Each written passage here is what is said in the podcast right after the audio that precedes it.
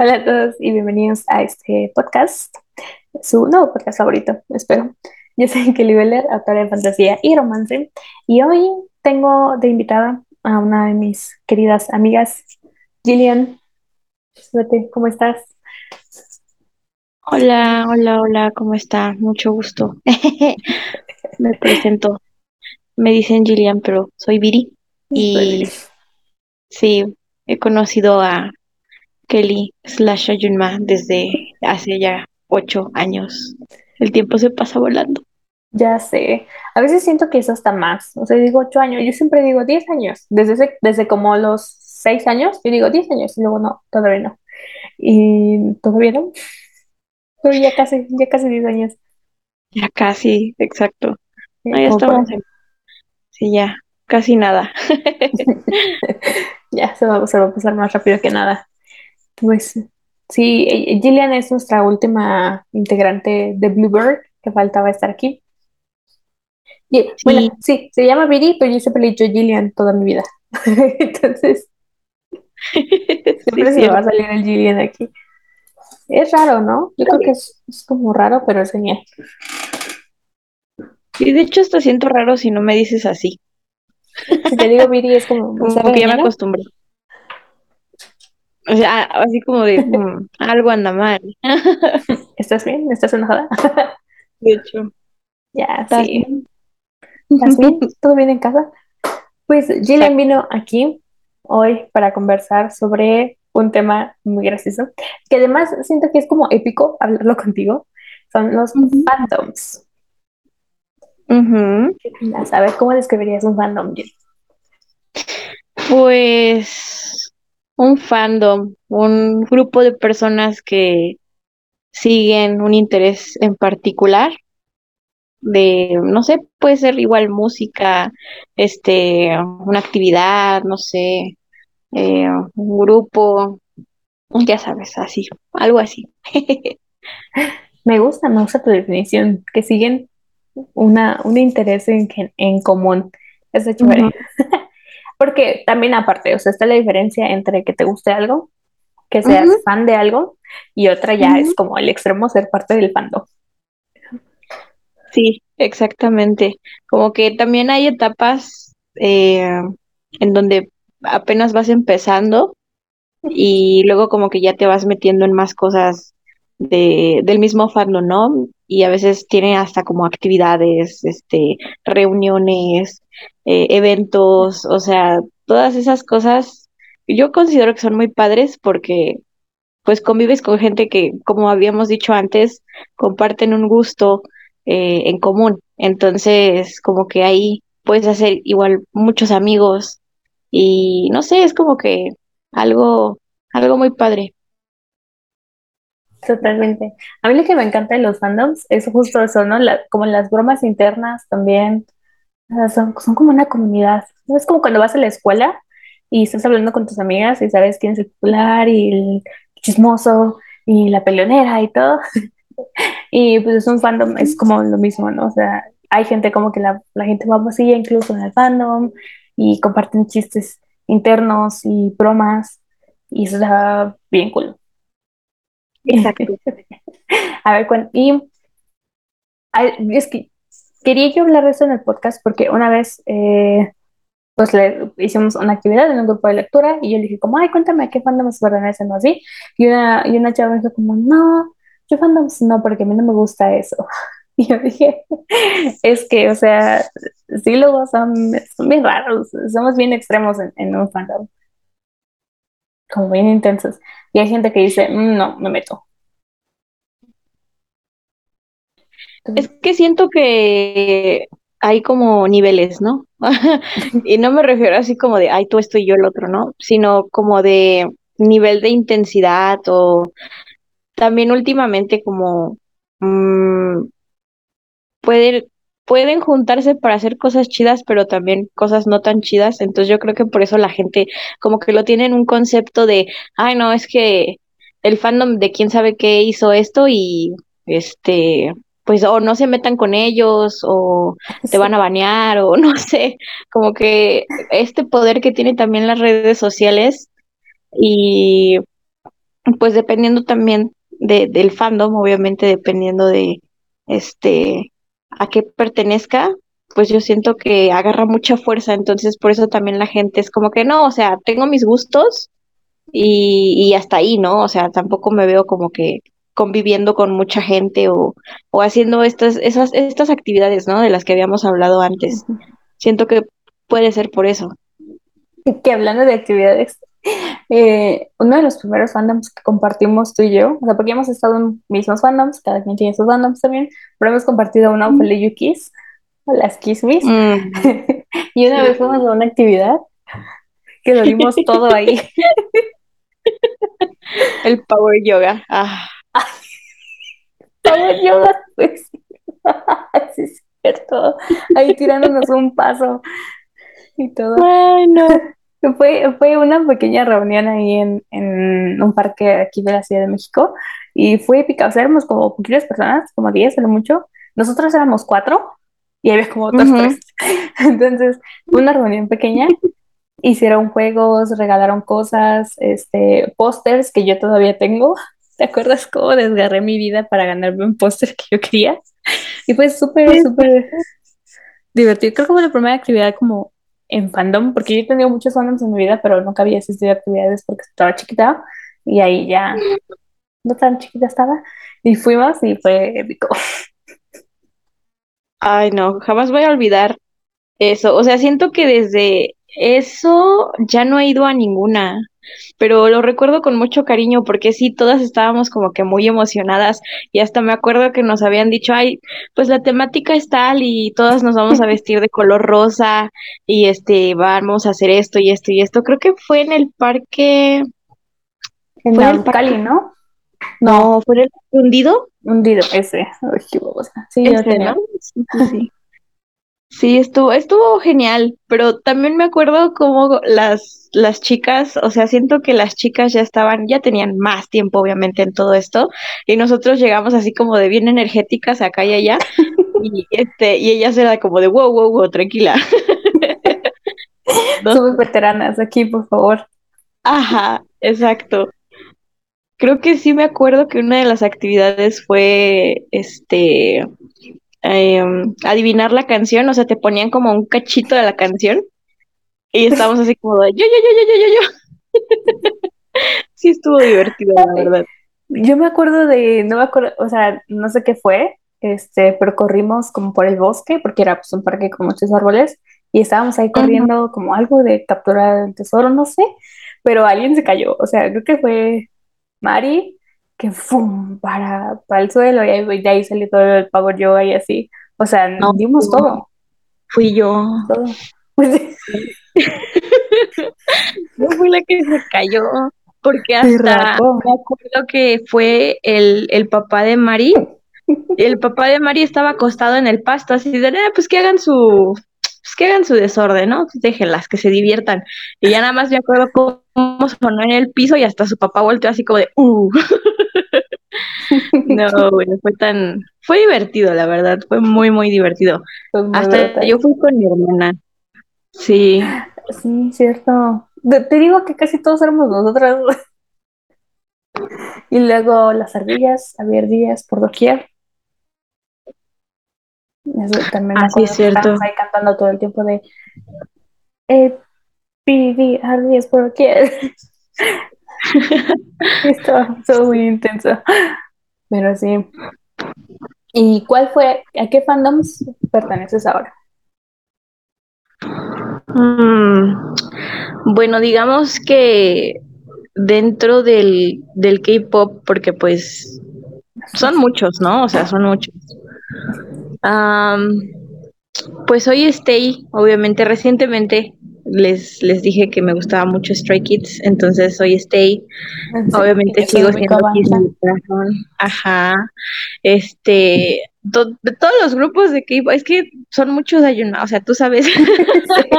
no, no me voy a, o sea, no me voy a dar abasto con de todos los que nosotras como, como grupo conocimos, o sea, Bluebird en nuestro tiempo que conocimos.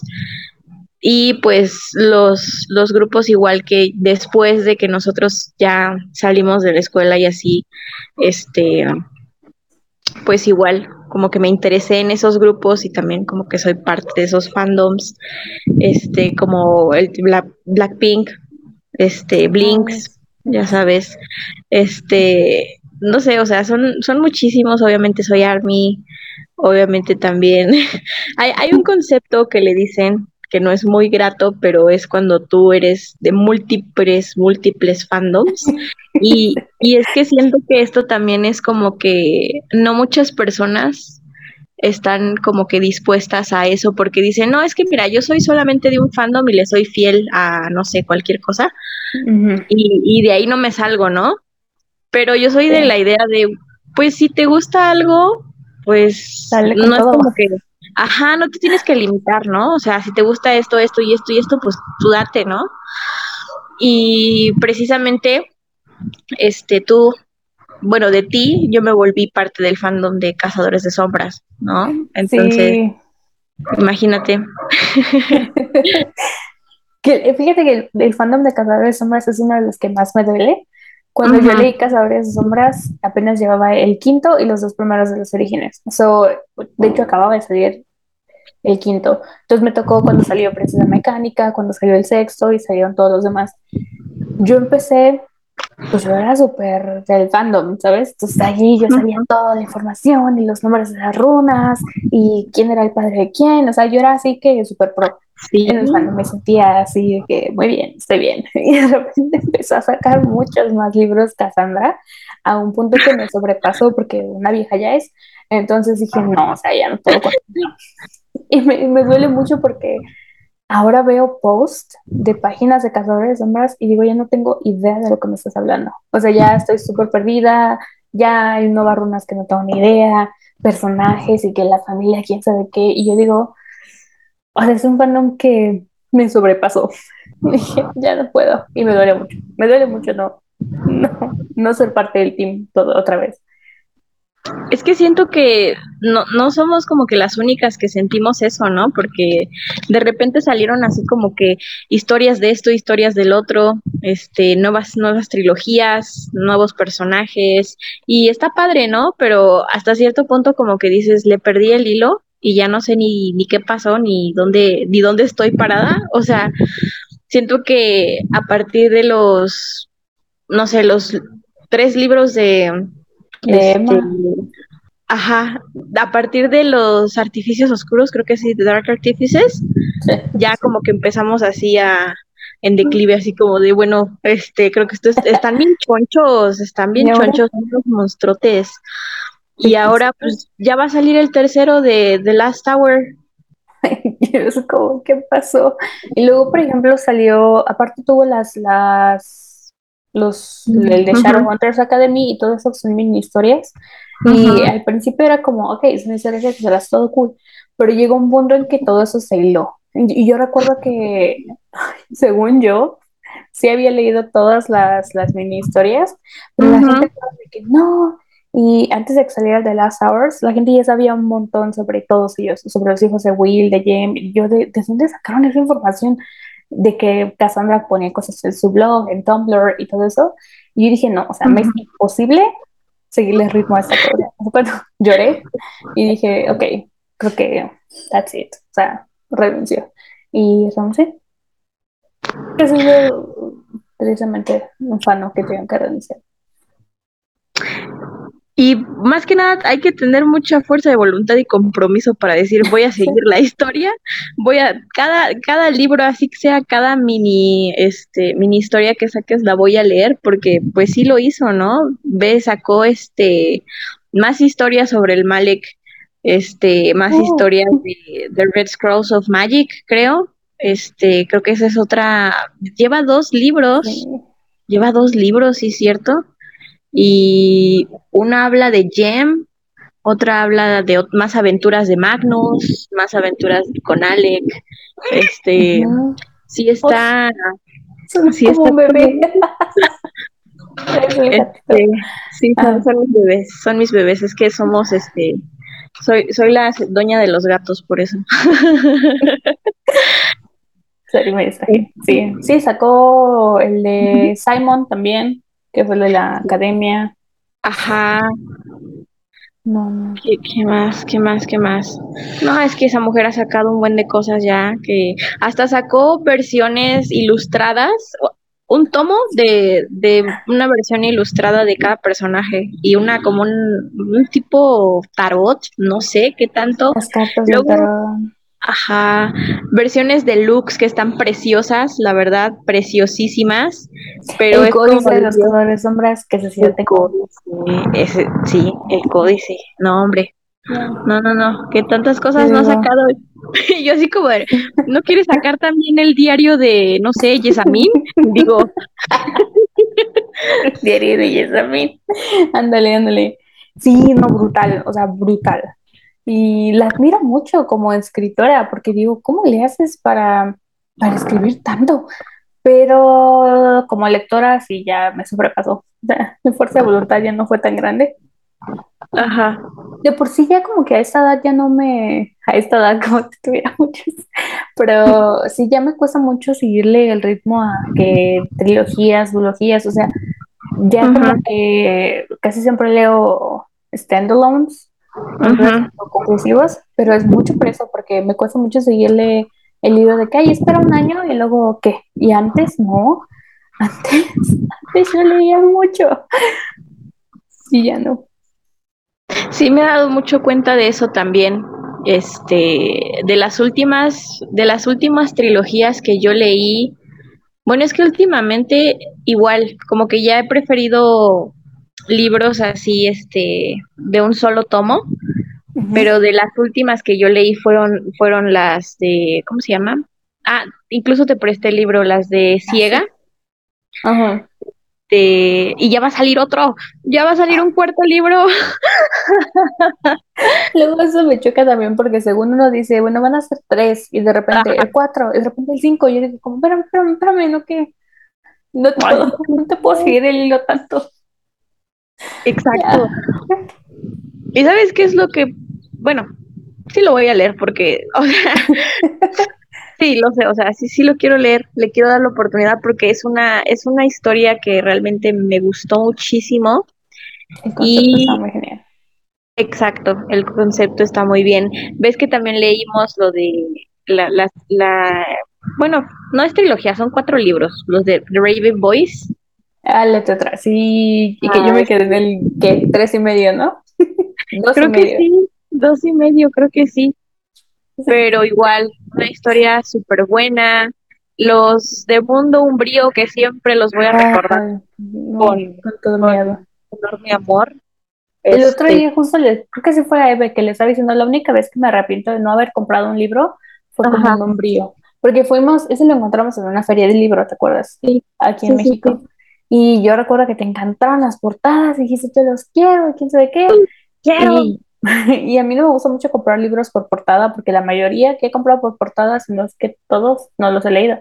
Ajá. Los empiezo y no los termino, no, no terminan de de comprarme. Y dije, no, pues ay, a ver si me gustan, después los leo y quién sabe qué. Y los amé, nunca los compré y los descontinuaron. Ay, Estoy muy es lo triste. más por eso. triste. Conseguí el segundo, Ajá. pero los demás no. Ay, no, qué triste. Por cierto, Eve todavía tiene mis libros. Por cierto, todavía los posee. Se los, se los va a quedar. Mosquito por No, es que yo me acuerdo que esa trilogía me sacó de un, de un este de un bloqueo lector, porque nos pasa, nos Ujú, pasa. Cañón. Entonces es como que muy difícil de, ay, est- esta, esta sinopsis se escucha bien, pero no sé como que si sea suficiente para este desbloquearme. De hecho, el último, el último libro que compré, que aún no he leído, es el de, ay, ¿cómo se llama? No, no, no, ¿cómo se llama? Las, ay, espera, mejor voy a ir a ver por qué. Porque O sea, tengo la mitad, la mitad del, del título, entonces eso no está, no está, noche. está padre. Ah, ya. Son las, las siete muertes de Evelyn Hardcastle. Oh, ok. Entonces, este, sí, tengo que esperar, esperar el momento adecuado para continuarlo. Ah, y ves que te acuerdas que también había comprado el del Imperio de los Sueños, ese, Ah, ese sí. en- Sí, ¿Eres Zamposa? ¿Qué tal? Porque yo amo a Laura Tarraga, pero he de Ajá. confesar que no he leído esos libros.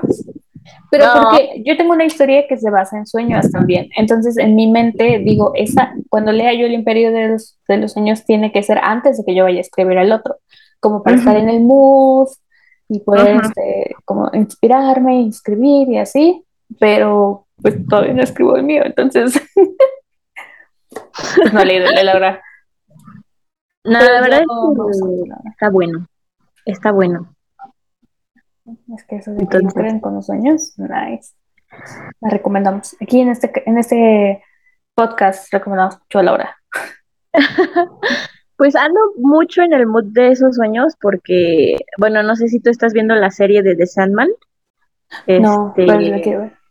que igual está basado en uno de los cómics de uno de mis autores favoritos que es Neil Gaiman. Neil Gaiman, Entonces, eh, ese, ese autor tiene una imaginación tremenda, entonces cuando vi que iba a sacar Netflix la adaptación, dije, uff, ¿no? Uf. Esto está, está, o sea, se viene bien, se promete, ¿no?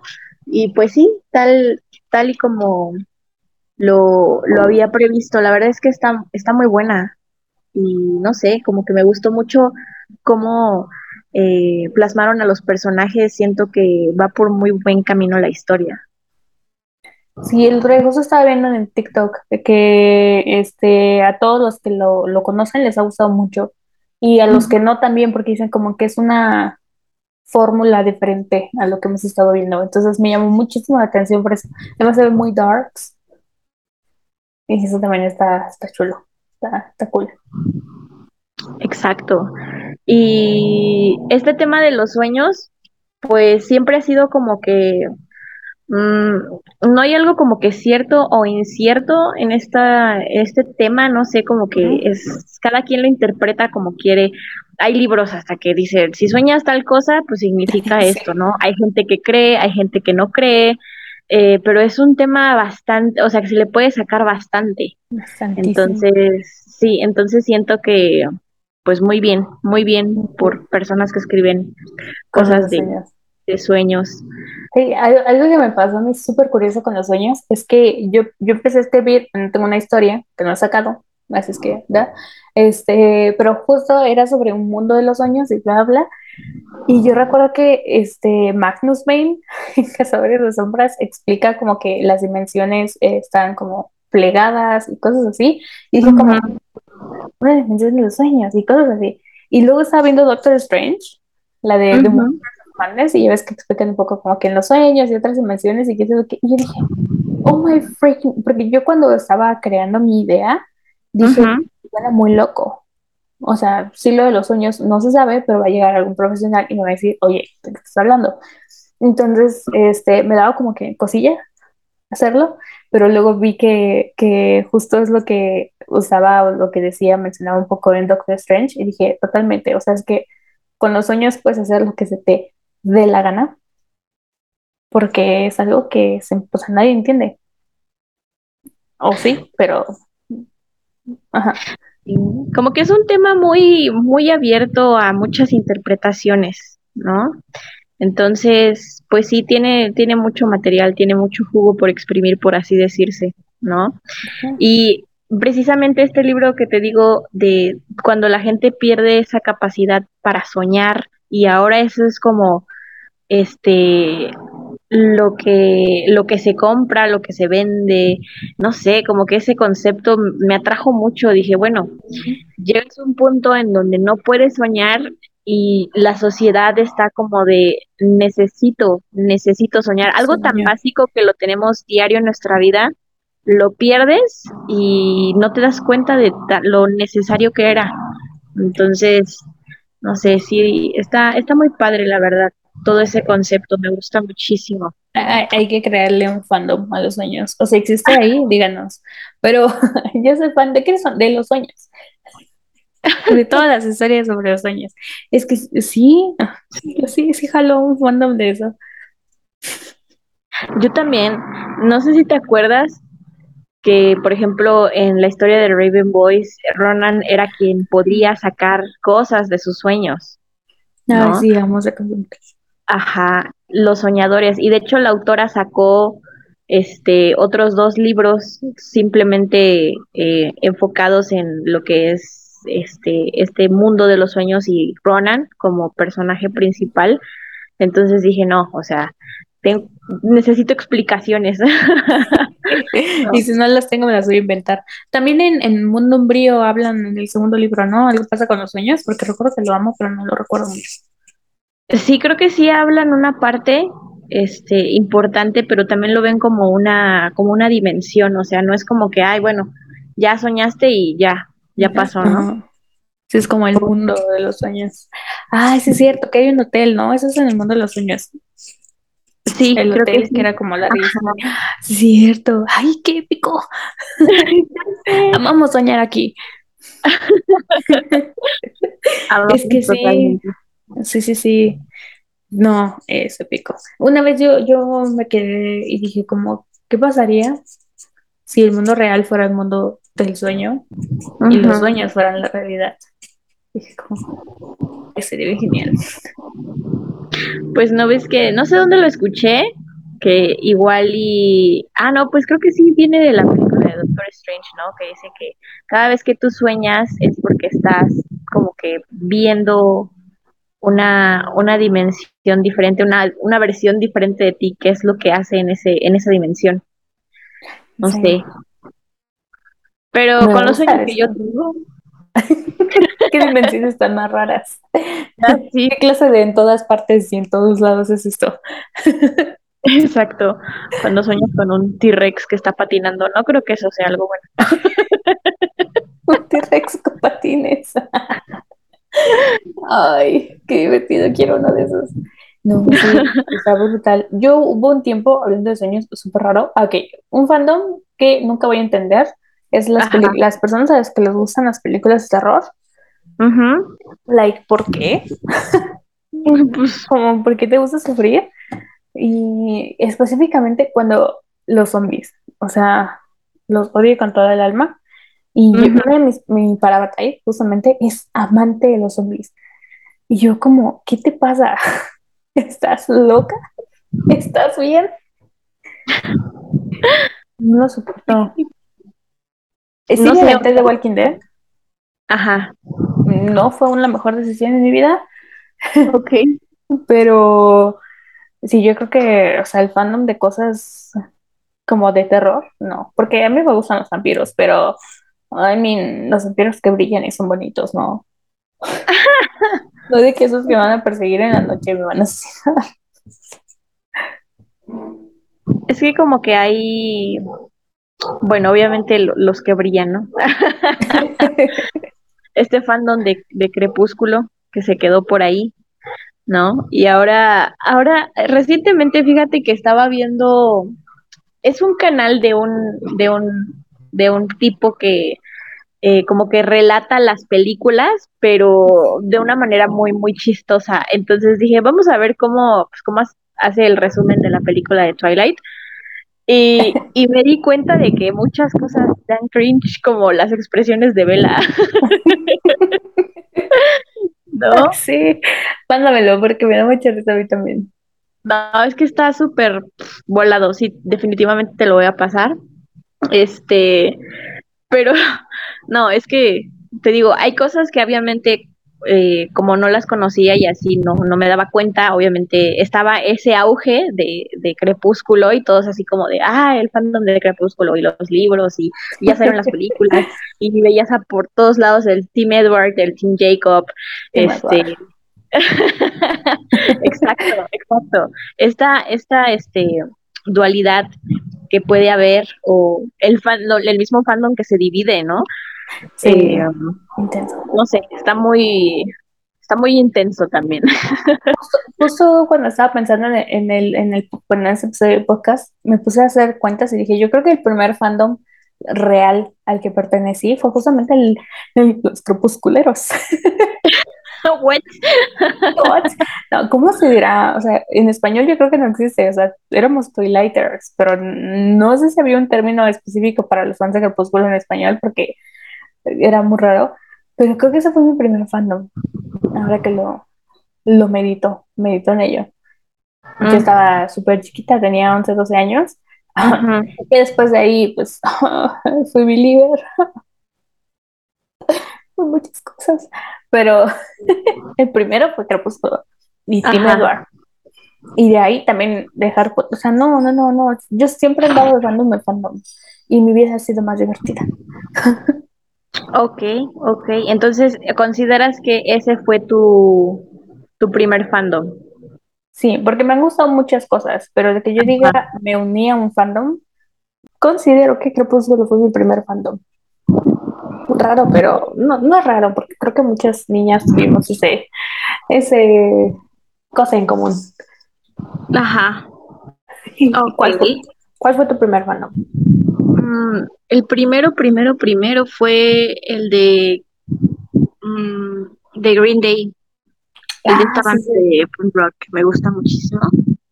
Este, es que sí fue como, fue como infancia, entonces, este, me acuerdo, me acuerdo perfectamente cuando los conocí.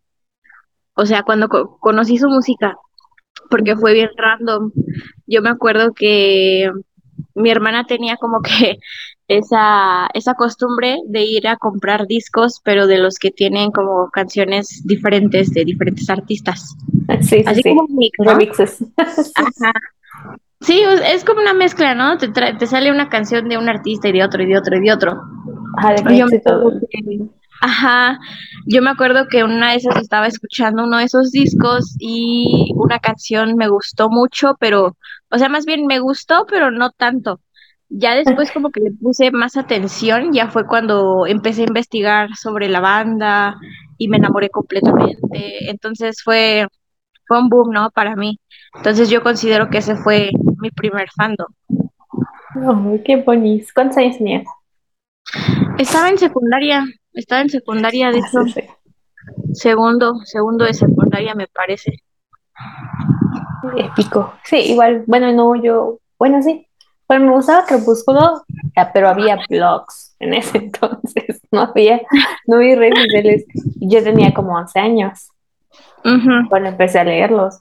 Ya después, ya como a los 13 que empezaron a salir, ya que las películas, este, Eclipse, Luna Nueva y así, ya, ya estaba, ya había Facebook. Ya estaba yo ahí leyendo en Facebook. Ok, ok. Sí, es que yo me acuerdo que también me creé mi primer Facebook en el 2011 y eso que ya tenía tiempo, ya tenía tiempo y este, no sé, como que las cosas cambiaron muchísimo. Sí, cambiaron muchísimo todo, la verdad. La verdad es que sí. ¿Y tienes alguna experiencia o alguna cosa súper, súper divertida de algún fandom? O sea, algún, alguna broma que digas, o sea, que lo hayas visto, haya pasado y dijeras, estoy tan agradecida de ser parte de este fandom. Ah, Pues, pues es que, ¿qué, qué te digo? O sea, una de las cosas que yo, yo recuerdo muchísimo, por ejemplo, y creo que te lo recordé la otra vez, eh, fue cuando tú subías esos chats de conversaciones entre Los personajes. sensuales. Ajá. Entonces, no manches, me encantaban demasiado porque aparte de que metían personajes de diferentes libros, este, como que tenía su toque, no sé, estaba súper, súper genial y yo siento que ese, bueno, siento que es muy ingenioso de parte de, del fandom hacer ese tipo de cosas. Entonces, no sé, como que esa parte me gustó mucho. Sí me divertí, Totalmente. Creo que, creo que ese fue la, el auge del Ujú, fandom general de libros, porque, o sea, estaba ujú. Travis Maddox, estaba Pita Mellark, estaba Jace, eh, Damon Black, estaban Hasta Christian de Grey. Ruby, Kristen, ah, Christian. Estaba Pita, que no lo bajaban de su unicornio. Ajá, como es juntó varios fandoms y fue como, yo creo que, o sea, nada en la vida se compara. Fue el momento cumbre donde todos, todos los fandoms se, se unieron y ahí veías a todos leyendo. Yo me moría de risa. Yo recuerdo que mi hermana, este, siempre he compartido habitación con mi hermana, pues yo me moría literal de risa, de que lloraba de risa. Y mi hermana siempre me veía y decía como, ay, ya estás leyendo tus chats otra vez, ¿verdad? Y yo, es que solo bajen del pony. No, o sea, era epic, epic. De hecho, había Pita, siempre que le decían algo, ponía Sí. ay con Y, a, que diga A mayúscula, Y y el, el emoji triste, con triste. Hasta la Ah, fecha sigo usando eso de que, ay, carita triste, ah, ay, puchero. Y siempre me acuerdo de Pita. ah. Es que son cosas que se te quedan pues demasiado, la verdad. Porque eh, aparte de que es una etapa en donde te vas como, vas formando tus gustos, este, vas descubriendo nuevas cosas y se vuelve parte de ti. Entonces, los fandoms son, ¿qué te digo? Una parte muy importante de, de nosotros, ¿no? Aunque uno diga, ay, pues, ¿qué? Son gustos, ¿no? Pero obviamente cuando tú, tú te metes realmente en lo que es esta parte de eh, poder convivir con otras personas, compartir esas experiencias, eh, formar toda una comodidad, porque no es cualquier cosa. Y ves cómo va creciendo y creciendo y creciendo. Y bueno, también no todo es miel sobre hojuelas, también hay eh, fandoms que se han desintegrado, pero siento que hay muchísima creatividad y hay mucha gente que, que aporta bastante. el Este, talento. Ajá, exacto, solo faltaba apoyarlo, ¿no? Totalmente. Y, y no importa si eres chino, si eres filipino, si eres mexicano, si eres este europeo, bla, bla, bla, porque te, te une ese, ese like. Que también hay mucha diferencia entre el fandom de un artista latino mm, a el fandom americano, a el fandom de otros países. O sea, como que cada fandom además dentro tiene de los mismos países, tiene como que su forma de su humor, sus chistes privados y así. Sí, cada, cada quien tiene su chiste local, ¿no? Pero es padre ver cómo esto cruza barreras, ¿no?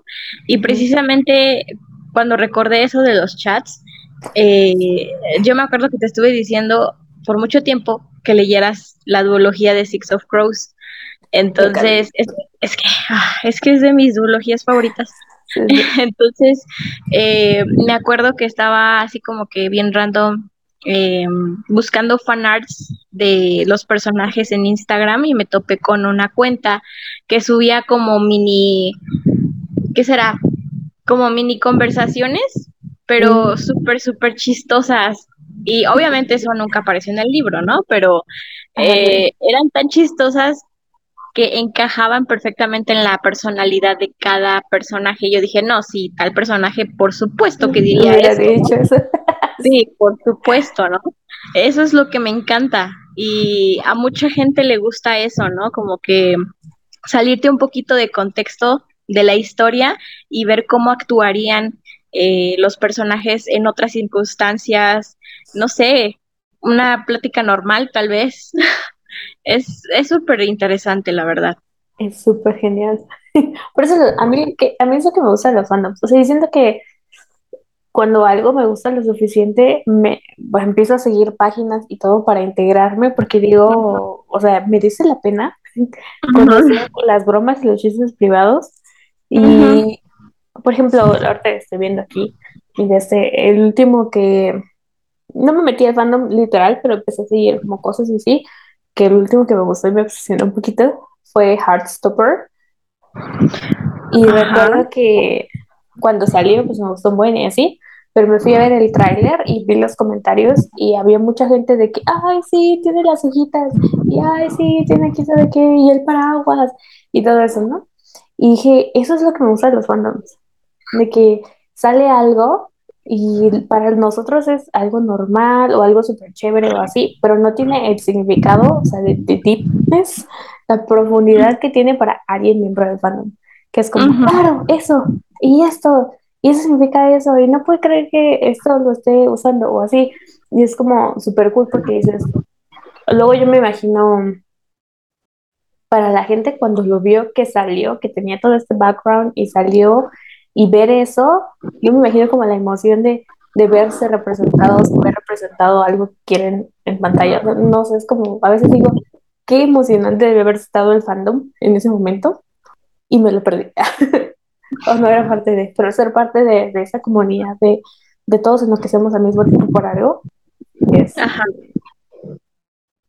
No, es que... Fue Miraculous, creo. Ah, ay, bueno, tú con Miraculous y eres super fangirl al 100, al millón, al millón estás con Miraculous. Estoy a tope, a tope. Siempre on top. Sí, yo no medias tintas nada, que me meto al fandom y me meto al fandom.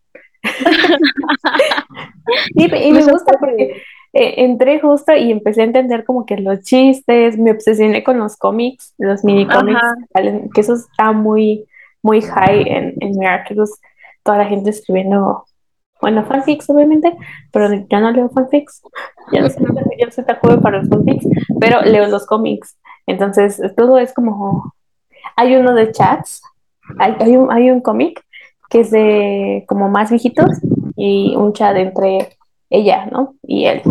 Está súper genial, dice cierto. Entonces, eso me gusta de los fandoms, como esos chistes privados, este, el otro día el otro día, la televisora que transmite Miraculous en, en Brasil eh, siempre está soltando spoilers. O sea, es como la, la, maestra de los spoilers.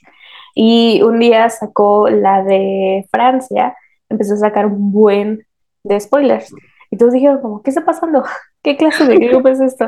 Y pues, hicieron un dibujo en el que hicieron que la televisora de, porque las televisoras son como personas para nosotros, la televisora de, de club de Brasil era hombre y la televisora de, Francia era una mujer y estaban ahí como conversando, peleándose de que boom, toma la te gané el spoiler, y qué sabe qué, y ya está chopeándolos de que, qué química, y así.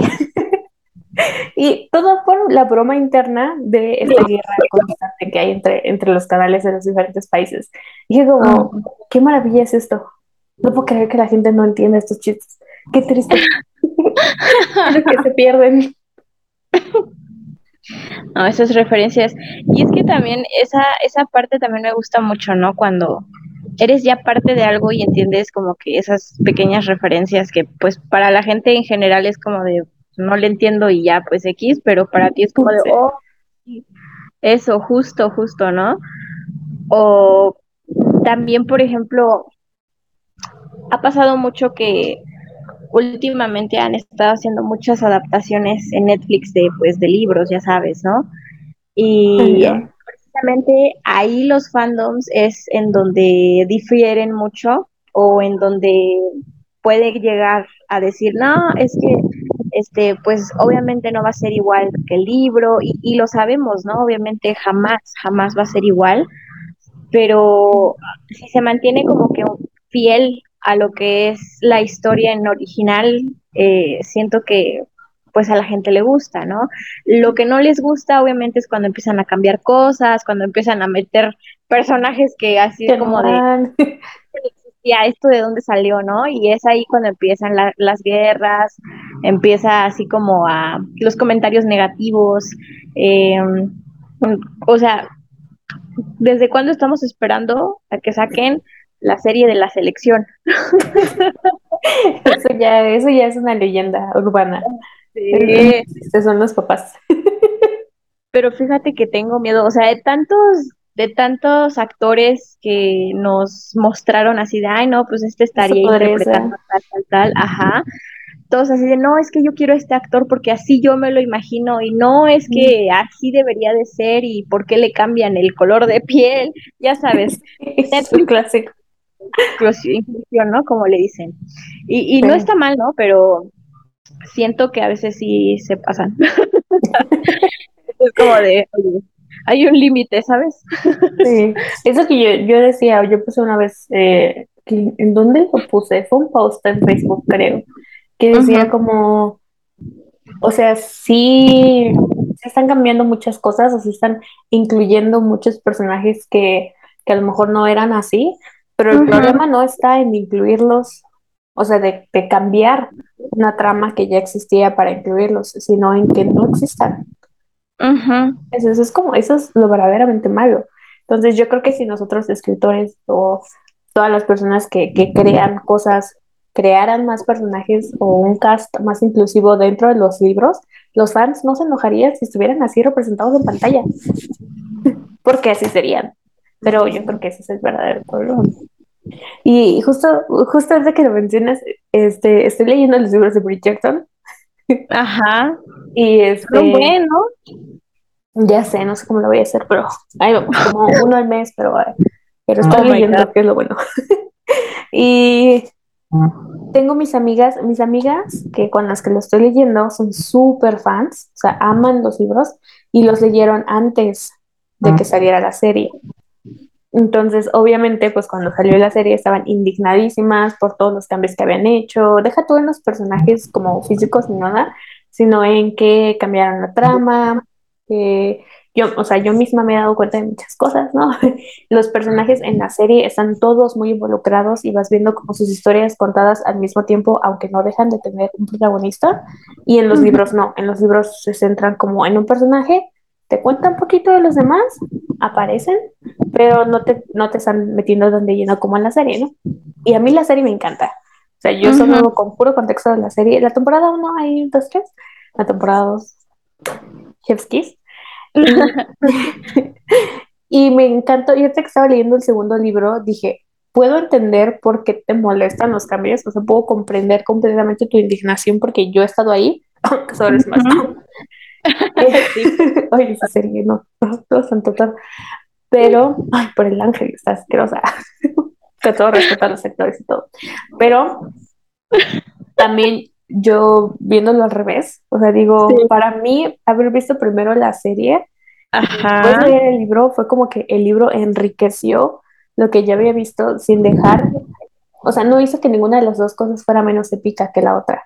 ajá. Y al revés sí. O sea, si tú lees primero el libro y después ves la, ves la adaptación, te arruina por completo todo. Y me di cuenta que el momento en el que entras a un fandom también puede llegar a ser determinante.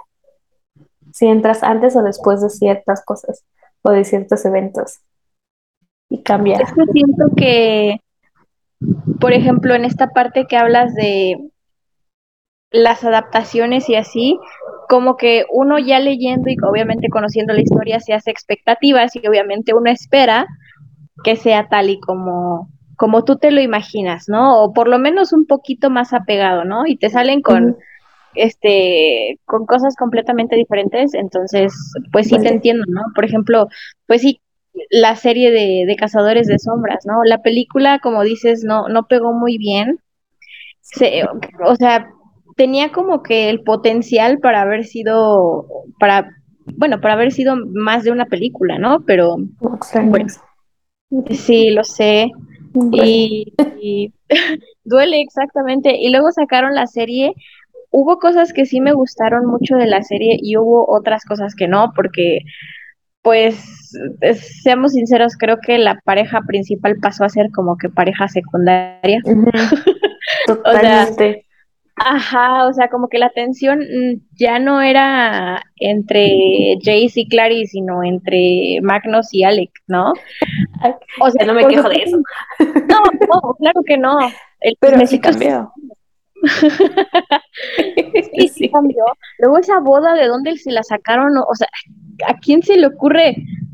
¿A quién se le ocurre? si, si lo veo, o sea, yo cuando empezó la segunda temporada, Ajá, Porque la primera temporada está fea desde el, o sea, desde todo. O sea, no, no me sí, gusta la, los gráficos, nada, nada. nada, Pero nada. de las sombras, no, yo lo vi, ¿no? Y la Ajá, segunda cambió el productor, no me acuerdo si sí, productor o guionista o no sé, pero era uno de Vampire Diaries. Entonces, yo leí los libros de... Ah, ahorita hablamos de eso, ahorita hablamos de eso. Yo vi la serie de Vampire Diaries primero y después comencé a leer los libros. Y los libros de la serie, nada que ver, o sea, nada que ver. Pero la serie es epiquísima. O sea, entre los libros de la serie me quedo con la serie mil por ciento. ¡Wow! O sí, no. O sea, en los libros, spoilers. Caroline se muere casi de primeras, Catherine también, este, Klaus nada épico como en la serie, este... No manches. Creo que de hecho Lena Caroline nunca llegan a ser como que tan besties. Hay otro personaje que creo que en lugar de poner a ese otro personaje, metieron a Caroline como en la parte de No sé, un caos. no tan épicos como en la serie. No, o sea, eso de los originales no era tan épico, nada, nada, nada. Este, no me acuerdo si había hombres lobo. Y si lo sabía, pues tampoco eran épicos, ¿no? Entonces me gustó mucho más la serie. Y cuando cambiaron al productor, director, lo que sea, y fue de Vampire Diaries, dije, pues va a estar buena, porque o sea, yo me preparé y dije, le van a cambiar todo, pero va a estar buena. Y sí mejoró muchísimo, o sea, visualmente, los efectos, todo, todo, todo mejoró, los colores, todo mejoró un buen. Y la segunda temporada, tercera, todo épico. Lo de la boda, como, como me deslindé, o sea, como desde un principio me preparé, dije todo va a cambiar, me gustó muchísimo. O sea, ese Aix estuvo muy genial. Pero este, ya a partir de la 3, cuando cambiaron al Sebastián y luego también cambiaron a la reina Silly y cosas así, los actores, fue como, mmm, ya no, gracias. y la dejé de ver. Crearon también las runas que cambian formas, todo eso. Yo dije, no, ya, ahí sí ya están por los opuestos y ya no. Yo desde la primera temporada donde los cuchillos serafín parecían como espaditas de Star Wars, dije, what? What? what? Sí, pero sí, tienes razón, después lo cambiaron y pues ya se veían decentes, se veían muy bien, ¿no? Sí, mejor cuando cambió siento que se enfocaron en otras cosas también, lo cual estuvo padre porque, no sé, o sea, yo los personajes así obviamente no me los, no me los imaginaba, excepto Alec, Alec es precioso, lo sabes. Isabel. Ese Alec es arte, también Isabel es arte. Absoluta. Este, pero, y, y todo de, pero ya. no, el Will Tudor como Sebastián, ah. cuando me lo quitaron fue cuando la dejé de ver. Dije, este ah, mi perfecto Sebastián, no, me lo puedes quitar. ¿Qué estás haciendo? Exacto, pero ya no me acuerdo por qué. A ver, recuérdame por qué pasó eso. Ah, porque estaba en el cuerpo de... Había un Sebastián original, ¿no? Ajá. Sí, porque en la serie, bueno, ya ves que en los libros intercambia identidad nada más. En la serie como que intercambió cuerpo, algo súper raro. Sí.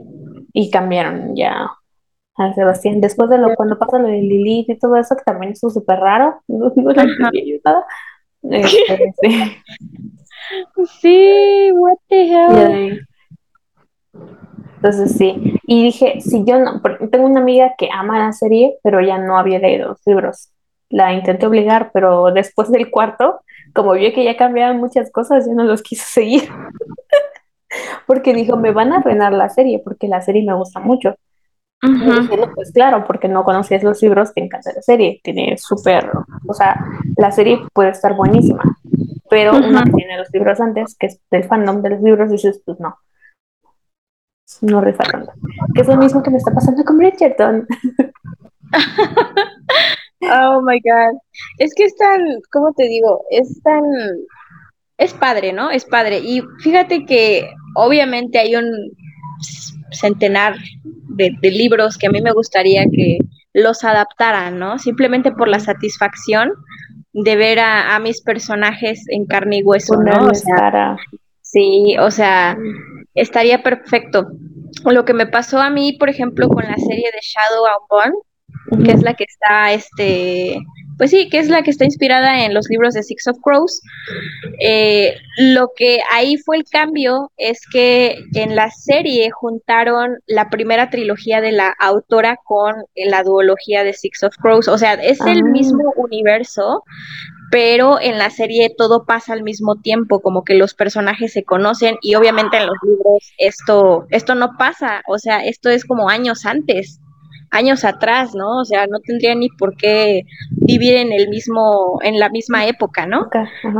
Pero fíjate que quedó muy bien. O de sea, sí te iba a decir, me cuando- suena algo épico. O sea, Ajá, y fue así como de, ¿a quién se le habrá ocurrido eso, no?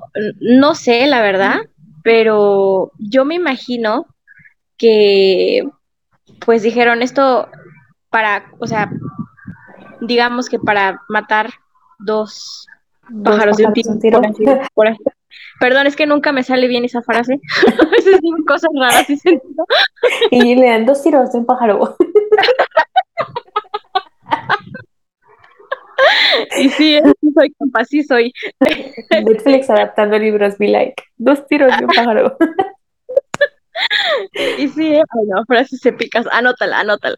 Nada, no es cierto. Eh, Este, yo dije, wow, a mí me gustó muchísimo el trabajo que hicieron, pero sobre todo yo estaba como que muy ansiosa de conocer a mis personajes de, de la serie Six of. Crows.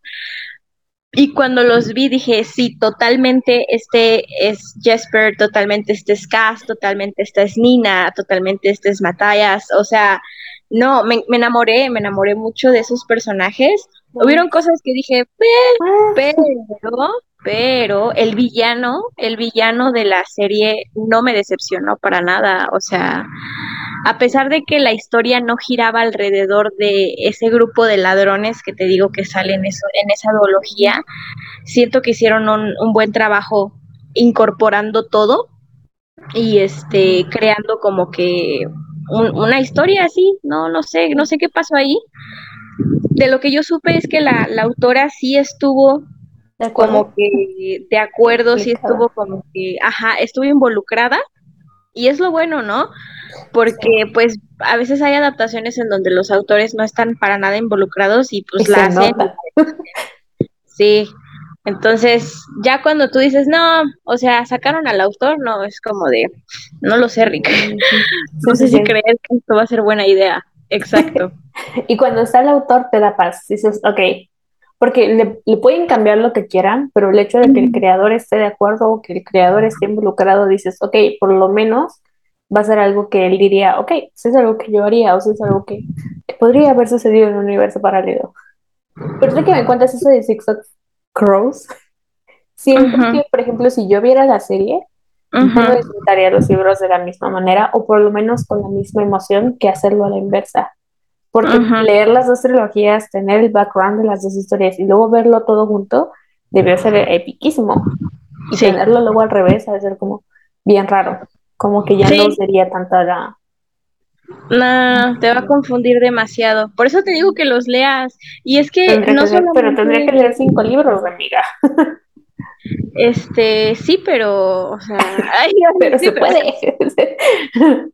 Mira, con que te leas la duología principal, todo está bien porque aparte la autora sacó otros dos libros más que pasan muchísimo antes de todo eso, o sea, como que Ah, el de inicio de todo, el inicio de todo. El, el primero se llama King of Scars y es Ah, muy bueno, está muy bueno la verdad. Em, ¿cómo todo es este mundo- todo este mundo grisha que es como de sí no no sé si tengas este noción de, de, de qué de qué son los grishas ¿No? son personas que pueden controlar por ejemplo eh, el ritmo cardíaco que son los cardias Oh. este personas que pueden controlar el viento hay algo ahí como de avatar con por eso me has comprendido. Con eso me has Ah. comprado. Sí, hay personas que pueden controlar los fuegos que son los internia. Este, hay personas que controlan los, este, ¿cómo se llama? Los metales. O sea, son diferentes tipos de grishas. Ajá. Pero la historia principal eh, se centra en que hay una droga que hace que los grishas se salgan de control y exploten su poder al máximo y los utilicen como armas. Entonces, este, pues la premisa del libro es como de juntar a cierto tipo de ladrones o cierto tipo de personas que son como que capaces de cumplir esta misión para robar esta droga y pues evitar que se siga expandiendo, evitar de que los grishas se sigan volviendo armas, que se sigan volviendo locos, que sigan matando a lo menso, porque no sé, o sea, a mí me gustó muchísimo, son así como, son como facciones, así los cardias están en un lado, los inferno en otro lado, este, no me acuerdo cómo se llaman los del viento, pero este, ya no me acuerdo cómo se llaman los del viento, pero es que, es que es muy, muy épico todo eso, ¿no? Y tú dices, bueno, veo como que referencias de, de, otras historias, pero fíjate que es un libro de mucho personaje.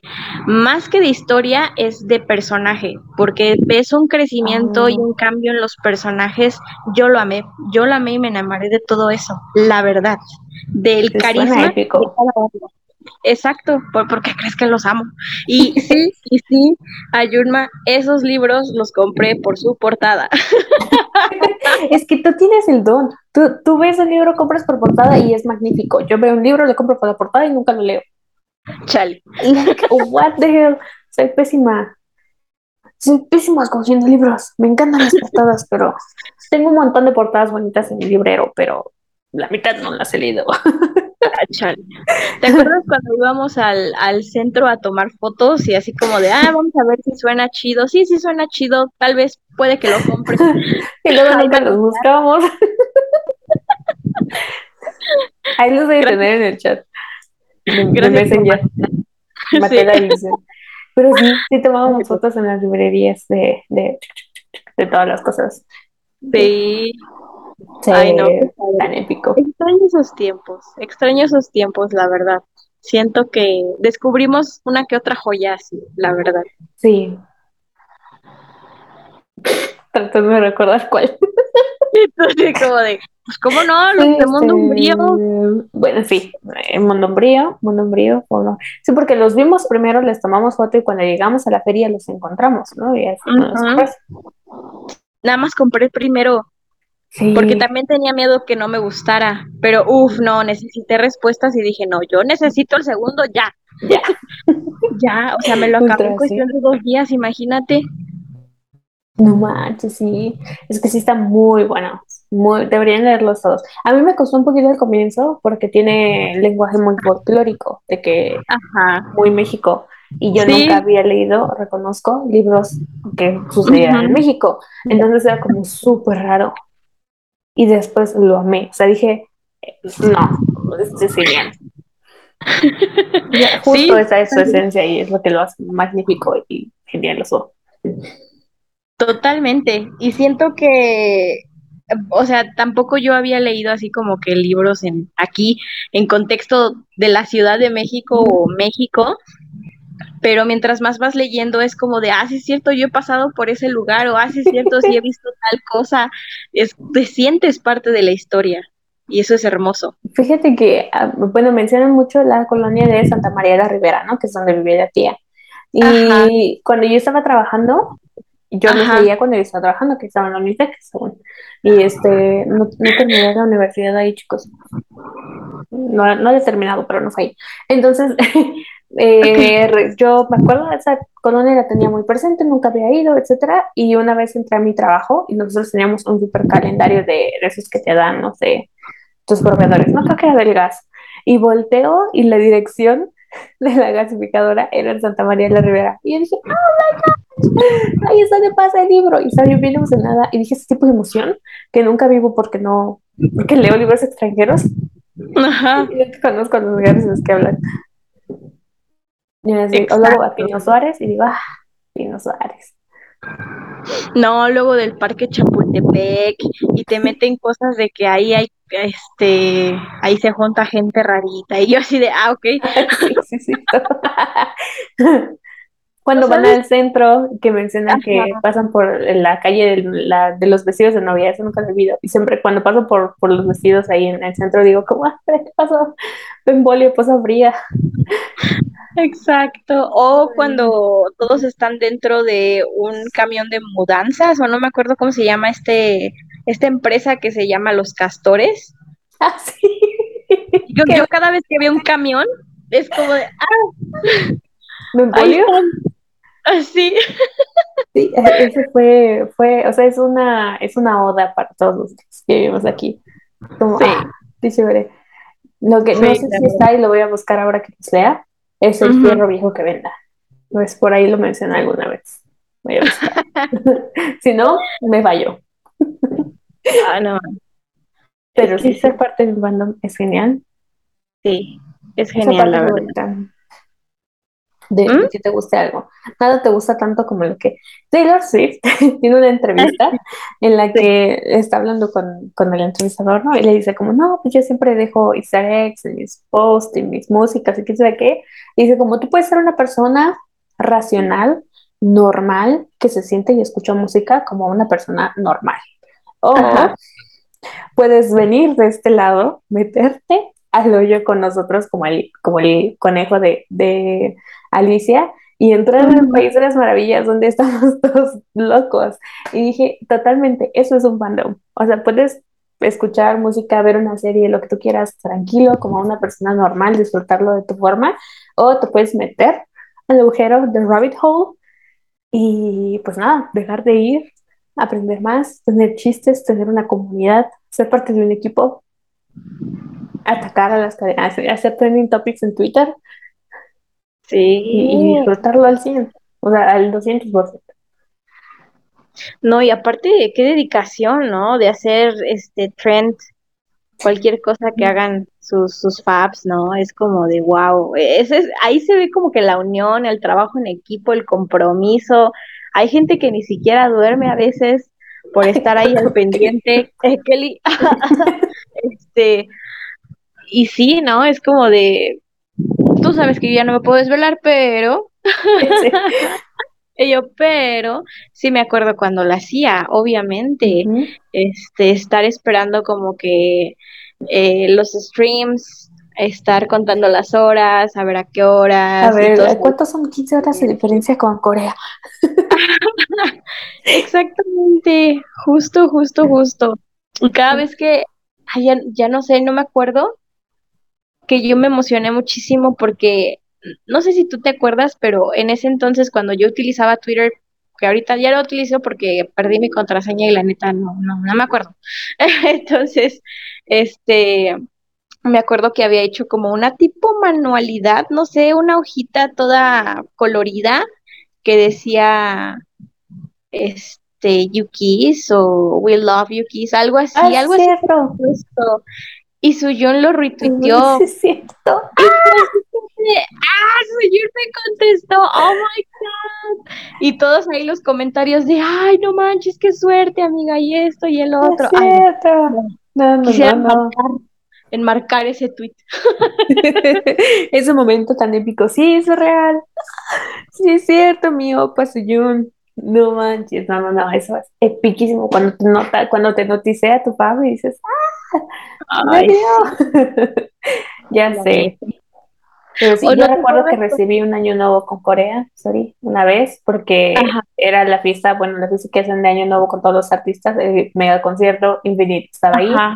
creo que Seventeen también, y ahí yo a las 10 de la mañana, mis abuelitos que fueron a celebrar año nuevo dormidos en la litera de abajo, y yo a las 10 de la mañana de ¡Feliz año nuevo!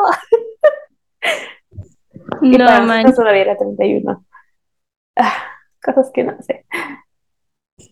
No, es que es todo un mundo, la verdad, es todo un mundo, un estilo de vida también podrías considerarlo. Totalmente. Es un hobby totalmente También podría ser, llegar a ser demandante, ¿no? Si, si estás así como que al full, por ejemplo, los administradores de las páginas, este, y tú, tú puedes, tú puedes decir, sí, confirmo. yo lo viví,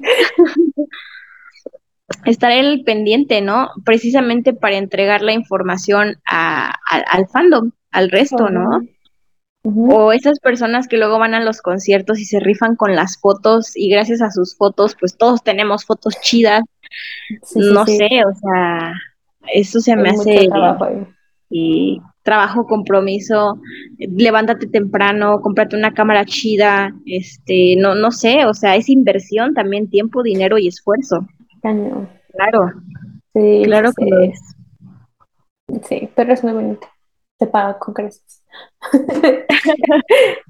Pues bueno, ya se nos está acabando el tiempo.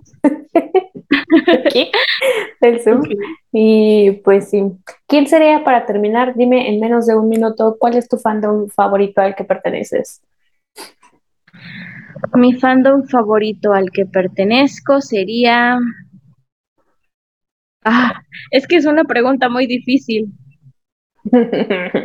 Para mí son el Swifty y los el de Miraculous. 10 de 10. Más épico que nada. ¿Ya? ¿Ya hay tiempo de pensar? Menos de un minuto.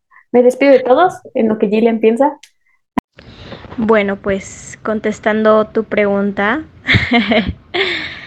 em, digamos que tengo varios fandoms, pero mis principales fandoms favoritos ahorita son em, el de Stray Kids, obviamente soy Stay de corazón, y mi otro fandom favorito sería de la banda Bad Omens. Me gusta muchísimo. Recientemente empecé a escuchar esta banda y entré a una comunidad en donde pues compartimos así como que posts, em, donde compartimos este canciones y así. Ah, y se me había olvidado recientemente también el fandom de The Voice, que es una serie. Eh, no sé si ya, ya, la hayan visto, salió en Amazon, en Amazon Prime. Pero igual, el fandom de The Voice me encanta porque es muy divertido. Es una serie pues muy diferente a lo que estamos acostumbrados en términos de superhéroes, pero últimamente he sido muy muy fan de la serie, entonces digamos que esos son mis tres principales ahorita. Wow. ese, sí, ese fandom de, The Voice debe ser súper salvaje, me lo imagino. Y pues bueno, en fin. Ya no compartimos casi fandoms, porque esos tres que mencionas no tengo ni idea. Pero pues muchas gracias por venir aquí a mi podcast el día de hoy. Este, bienvenida siempre. Un placer tener a la última chica de Bluebird y ya tener los episodios completos con todas ustedes. Por ahí algún día debemos hacer un capítulo juntas para hablar like de nosotras. y pues nada, gracias por estar aquí, gracias por acompañarme y ya algo último que quieras decir sobre los fandoms y sobre ser feliz. Pues siento que sin ellos no sería lo mismo. Y siento que pues es muy importante también dependiendo de que sea no sé una serie un artista un grupo eh, los fandoms son la fuerza no entonces siento que es un gran impacto. Y pertenecer a los fandoms es algo súper chido porque te digo compartes muchísimas cosas con gente y te das la oportunidad también como que de eh, ver las cosas de otra perspectiva. Entonces, fue un episodio muy bueno.